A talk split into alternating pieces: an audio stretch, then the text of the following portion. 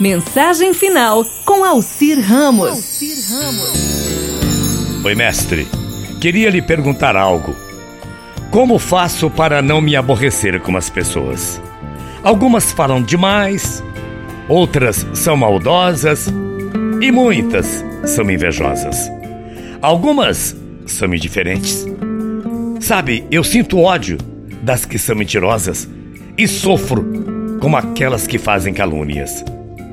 Aí o mestre respondeu: Viva! Viva como as flores! Mas como viver igual uma flor? Como é viver como as flores? Aí o mestre disse: Repare nestas flores, apontando os lírios que cresciam num lindo jardim.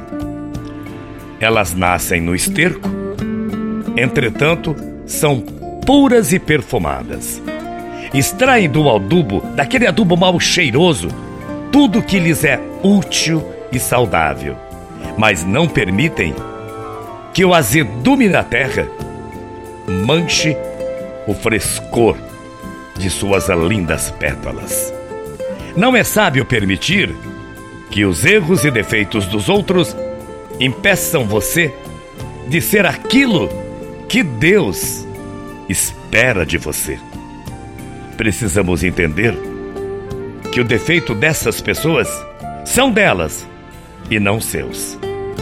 Se não são seus, não há razão para aborrecimentos, para você ficar com ódio de pessoas invejosas, caluniosas, maldosas e mentirosas. Não há necessidade para isso. Você não precisa, não precisa ficar com muitos aborrecimentos. Exercitar a virtude é rejeitar todo o mal que vem de fora. Isso é viver como as flores. Você não precisa focar nos erros alheios, justificando assim sua insatisfação com a vida e as circunstâncias. Tire a boa parte do adubo que chega até você. Seja uma flor cujo aroma é agradável aos que estão ao seu redor. Então, exale esse aroma.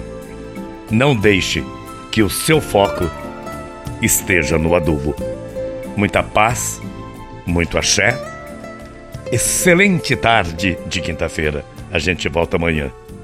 Um tríplice fraterno abraço para você. Morrendo de saudades. Tchau, feia.